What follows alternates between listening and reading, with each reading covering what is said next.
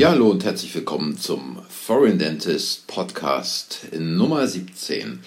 Ja, ähm, nachdem der Foreign Dentist Podcast Nummer 16 eine Sonderausgabe anlässlich dessen war, was sich da in den Zahnarztpraxen abspielen sollte, in einigen vielleicht immer noch abspielt, was diese ganze Testpflichtgeschichte und Corona anbelangt, will ich heute mal ein bisschen weitermachen zum Thema Praxiskonzept, dieses Praxiskonzept, egal welches man jetzt auch immer hat, wenn man es dann umstellen will, wie man es am besten umstellen kann oder was eine Möglichkeit wäre, es umzustellen.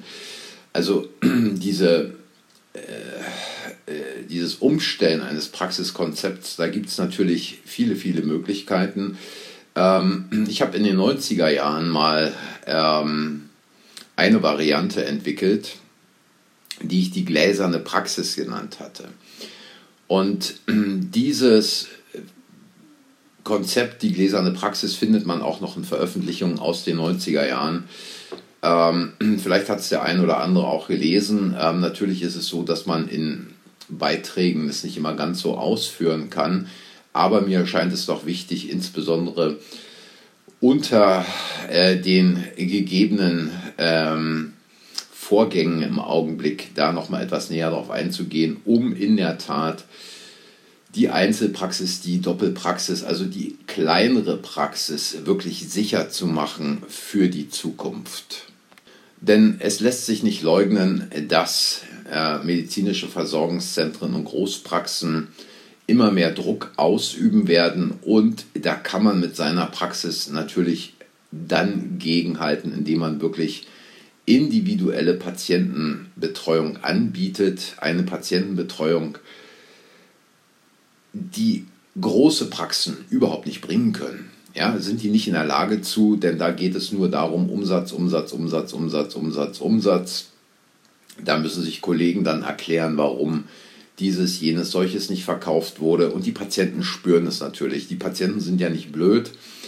Die Patienten entscheiden sich dann früher oder später diese großen Praxen nicht mehr zu besuchen, weil sie natürlich bemerken, welcher Druck dort existiert, zum Teil auch, wie wenig Zeit man für sie hat. Und jetzt eigentlich mal zum äh, Thema zurück, gläserne Praxis.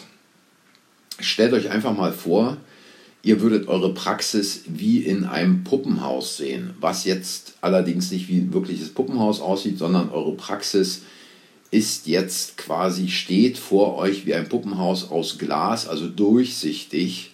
Deswegen gläserne Praxis. Es hat nichts damit zu tun mit diesen gläsernen Fleischereien oder gläsernen Bäckereien, wo man sieht, wie der Bäcker da hinten seinen Teig walkt oder wie der Schlachter gerade äh, irgendeine Kuh oder ein Schwein zerteilt sondern es hat was damit zu tun, dass man dissoziiert, also aus der Ferne auf die eigene Praxis raufschaut. Ihr könnt es euch auch ähm, vorstellen wie in einem Kino. Ihr sitzt in einem Kinosaal, der Vorhang geht auf und dort seht ihr eure Praxis. Ihr seid in dem Moment nicht selbst in eurer Praxis, sondern ihr seht nur euch in dieser Praxis. Ihr seht eure Helferinnen in der Praxis. Ihr seht eure Patienten in der Praxis und ihr seht, wie die miteinander agieren. Und es macht Sinn, in diesem Konzept sich dafür wirklich ein wenig Zeit zu nehmen, dass man dieses Bild einfach mal entwickelt, dass man sich auch verschiedene Situationen einfach mal vornimmt. Und ich empfehle einfach damit ganz einfach anzufangen, eben in diesem Kinosessel zu sehen und diesen Film auf der Leinwand zu betrachten oder aber dieses gläserne Praxiskonstrukt vor sich zu sehen, vielleicht ein, zwei Meter vor sich, wenn man irgendwie äh, im Sessel auf dem Stuhl sitzt oder auf dem Sofa. Und dort mal zu schauen, wie ist es eigentlich, was kann ich beobachten in der Praxis XY, also nicht in meiner Praxis, sondern in der Praxis XY. Ihr müsst wirklich diese Distanz schaffen. Also wenn ihr Meier heißt, dann was kann ich beobachten in der Praxis Dr. Meier? Wenn ihr Schmidt heißt, dann was kann ich in der Praxis von Dr. Schmidt beobachten und so weiter. Dass ihr also wirklich euch davon entfernt habt, das ist wichtig, um diese emotionale Komponente die immer existiert, wenn man dann in der eigenen Praxis ist, rauszunehmen. Also seht euch einfach als Beobachter dessen, was in der Praxis läuft. Und es macht Sinn, was passiert also, wenn ich früh morgens, wenn Dr. Meyer früh morgens in die Praxis kommt. Und dann seht ihr, wie Dr. Meyer, also ihr selbst, äh, an die Praxistür kommt. Vielleicht dreht ihr den Schlüssel im Schloss um oder ihr klingelt. Die Praxistür geht auf und dann könnt ihr beobachten von außen, was ist dort in der Praxis gerade los. Seht ihr Patienten? Wenn ihr Patienten seht, was machen die Patienten? Stehen die am Rezeptionstresen? Sitzen die vielleicht im Wartezimmer? Wie sitzen die im Wartezimmer? Welche Körperhaltung haben sie? Sehen sie euch? Grüßen sie euch? Grüßt ihr zurück? Ist da ein Lächeln auf deren Gesicht oder ist da eher Angst in deren Gesicht? Was macht gerade die Helferin am Tresen?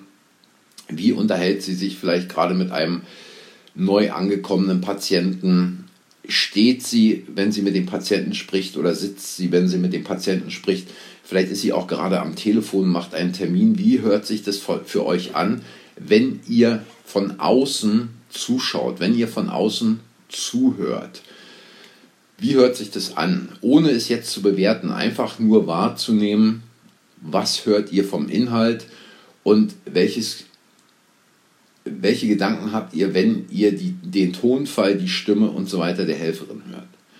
Wie sieht es dann weiter aus? Was macht ihr als nächstes in der Praxis? Geht ihr vielleicht durch die Zimmer, zieht ihr euch erst um? Und nachdem ihr euch umgezogen habt, geht ihr durch die Zimmer, schaut ihr, ob die Zimmer vorbereitet sind, schaut ihr, was die anderen Helferinnen machen, unterhaltet ihr euch mit den anderen Helferinnen am Morgen. Worüber unterhält sich Dr. Meyer da mit den Helferinnen? Was fragt er die Helferin? Welche Kommunikation findet dort statt und wie findet diese Kommunikation statt? Was berichten euch vielleicht die Helferinnen, wenn ihr euch mit denen unterhaltet? gab es schon irgendwelche Vorkommnisse am Morgen, als ihr noch nicht da wart und, und, und, und, und. Und es ist einfach eine ganz einfache Situation, wie gesagt, dissoziiert aus der Ferne darauf schauen und dann einfach mal zu gucken, wie sieht es in anderen Situationen aus? Wie sieht es also aus, wenn ihr, also Dr. Meyer oder Frau Dr. Schmidt oder wer auch immer, ähm, einen Patienten für die nächste Behandlung abholt. Holt Dr. Meyer, also ihr holt ihr den Patienten ab oder holt die Helferin den Patienten ab und bringt ihn ins Behandlungszimmer. Wie ist die Begrüßung zwischen euch und dem Patienten? Was sagt ihr zu dem Patienten? Was sagt der Patient? Was könnt ihr an dem Patienten beobachten? Wie fühlt sich seine Hand an, wenn ihr ihm die Hand gebt? Ist sie warm? Ist sie kalt? Ist sie feucht? Ist sie trocken? Wie stark ist der Händedruck? Wie steht der Patient da? Steht der Patient mit einer gespannten Körperhaltung da, mit einer lockeren Körperhaltung oder mit einer zusammengefallenen Körperhaltung?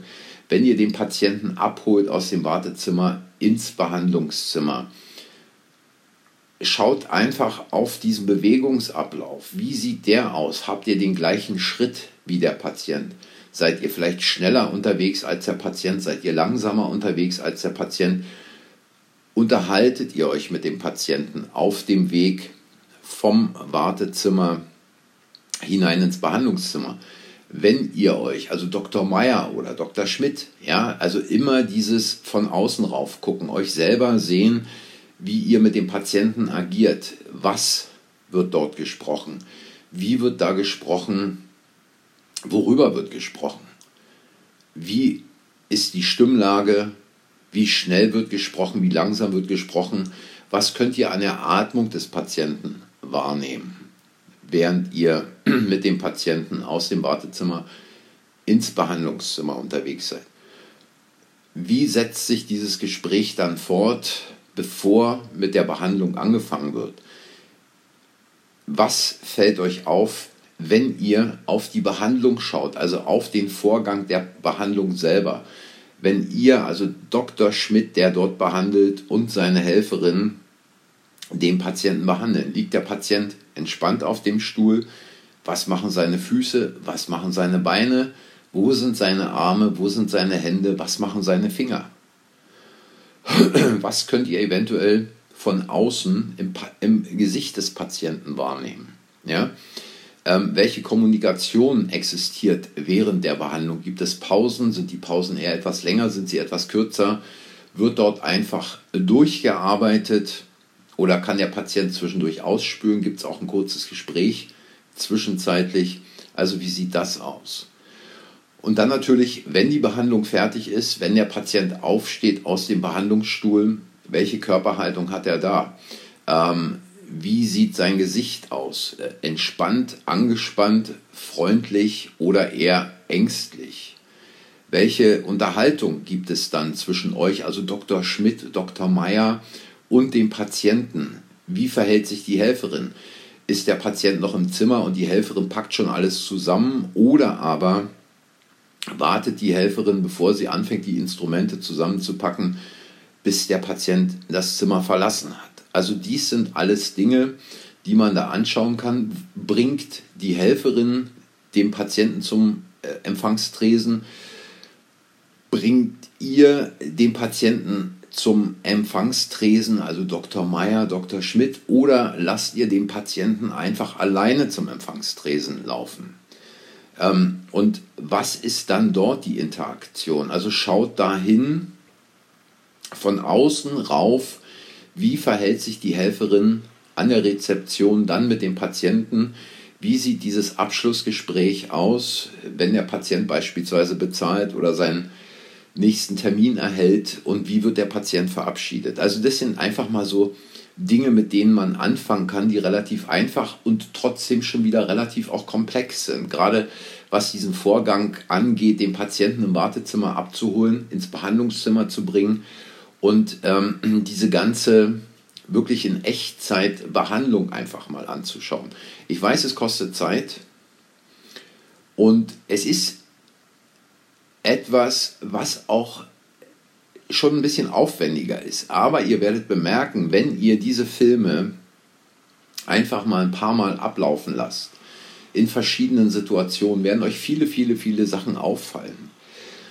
Und es ist wichtig, dass man dann nicht etwa sofort sagt, ja, geht ja gar nicht oder habe ich ja super toll gemacht oder irgendwie sowas, sondern ist einfach nur zu beobachten, einfach sich nur diese Vorgänge anzuschauen ohne zu bewerten und ohne selber in diese Situation hineinzugehen.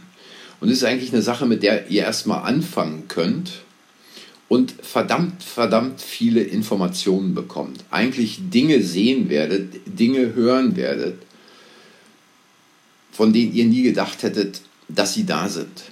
Also es ist eine extrem wichtige Geschichte, sich die Vorgänge in der Praxis von außen anzuschauen. Und fangt mit den einfachen Dingen wirklich an. Ihr könnt euch auch einzelne Stücke davon rausnehmen. Also beispielsweise ähm, nur das Stück, wie wird der Patient vom Wartezimmer ins Behandlungszimmer gebracht.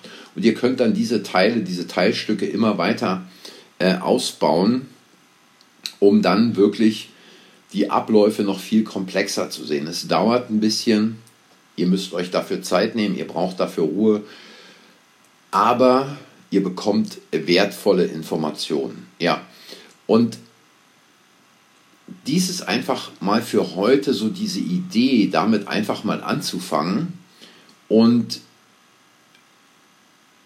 beim nächsten Mal mache ich dann mit der Geschichte weiter und versuche einfach mal zu erklären, was kann man daraus dann alles entwickeln, was kann man alles daraus machen, indem ich den Ausgangszustand kenne und diesen Ausgangszustand wirklich ganz dissoziiert, also von fern betrachte, wie mein eigener Berater im Prinzip, was kann ich daraus alles dann entwickeln. Ja, und das soll es damit für heute auch schon wieder gewesen sein. Ich hoffe, ihr habt ein paar Informationen bekommen. Ähm, wenn ihr Fragen dazu habt, es gibt einen Link, wo ihr mir eine Nachricht, äh, Sprachnachricht schicken könnt. Äh, beantworte ich gern auch bei Kommentaren, Kritiken, Anregungen und so weiter. Und ansonsten sage ich danke fürs Einschalten, danke für eure Zeit, viel Spaß beim Ausprobieren und für heute sage ich erstmal Ach so, nee, Moment mal. Hinterlasst ein Like, abonniert den Kanal, sagt anderen, dass der Kanal existiert, natürlich. Und dann sage ich jetzt für heute, das war's. Bis zum nächsten Mal. Tschüss.